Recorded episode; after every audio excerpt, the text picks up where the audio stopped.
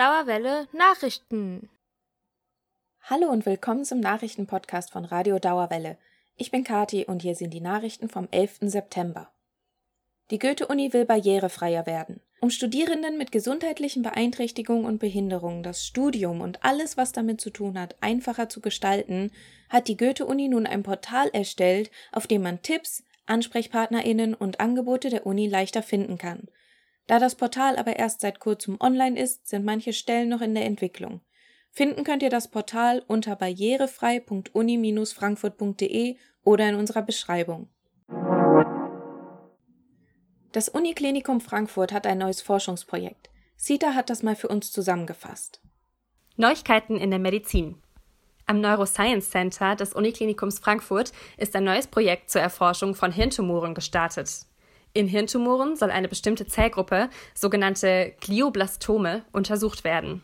Diese führen zu aggressiven und tödlichen Krebserkrankungen.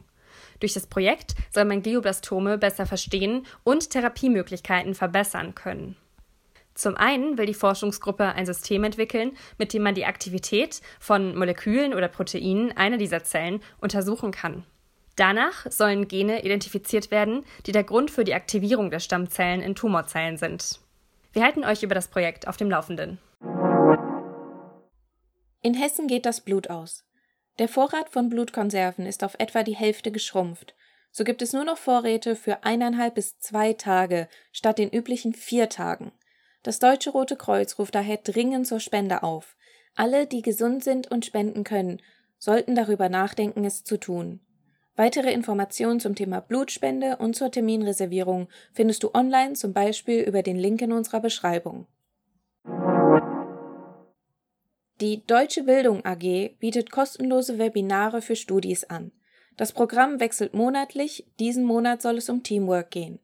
Dazu gibt es zum Beispiel Seminare, wie Feedbackkultur funktioniert oder auch wie ein Team gut koordiniert werden kann. Mehr Infos gibt's online über den Link in der Beschreibung kommt ihr auch zur Seminaranmeldung. Im Palmgarten könnt ihr euch die Ausstellung Moving Plants bis zum 18. Oktober anschauen. Dort werden die Interaktion und das Zusammenleben von Menschen und Pflanzen gezeigt und hinterfragt. Der Palmgarten ist dabei der perfekte Ort, um diese beiden Akteure zusammenzubringen. Ausgestellt werden Medien, Film- und Soundarbeiten, Installationen, Fresken und Performances von neuen KünstlerInnen – Kuratiert wurde die Ausstellung von StudentInnen der Curatorial Studies an der Goethe-Uni und der Städelschule. Regelmäßig finden Führungen mit den KünstlerInnen, BotanikerInnen oder den KuratorInnen statt. Die Termine findet ihr auf der Website der Städelschule. Der Eintritt in den Palmgarten ist mit der Goethe-Card kostenlos. Die Frankfurter Buchmesse findet dieses Jahr doch nur digital statt. Der Plan, eine kleinere Buchmesse mit wenigen BesucherInnen vor Ort zu veranstalten, musste wegen Corona-Maßnahmen aufgegeben werden. Reisebeschränkungen und Quarantäneverordnungen machen es für europäische AusstellerInnen nahezu unmöglich, an der Buchmesse teilzunehmen. Die Preise werden aber wie geplant vor kleinerem Publikum verliehen und Gespräche kann man per Livestream mitverfolgen. Und hier noch ein Studi-Live-Tipp, falls ihr es bis jetzt vergessen habt.